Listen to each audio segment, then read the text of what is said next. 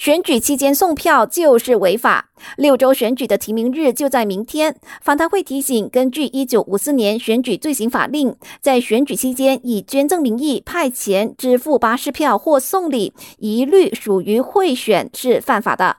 除了政党要留意自己的行为，选民也不应该期望有人资助他们回乡投票。要知道，投票是公民责任，不能以没有车票资助作为不投票的借口。滨州行动党候选人名单争议持续延烧。昨天，威省市议员大卫·马瑟宣布退党，并会以独立人士的身份参选滨州选举。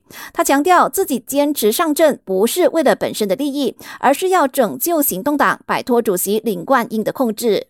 对于这些不满声浪，看守首长曹冠友一再强调，候选人名单已经尘埃落定，党员应该尊重领导层的决定，齐心应对周选，保住滨州政权才是眼前最重要的事。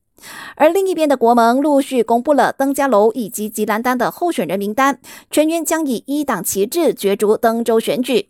其中，登州看守大臣拿督斯里阿莫三苏里继续守土鲁冷当州一席，而原任瓜登国会议员拿督阿莫安赞再次获得信任，上阵瓜登补选。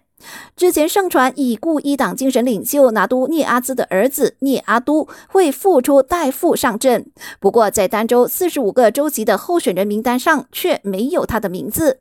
同样落选的还有上个月加入一党的乌统前总秘书丹斯里安努亚穆沙。感谢收听，我是佩珊。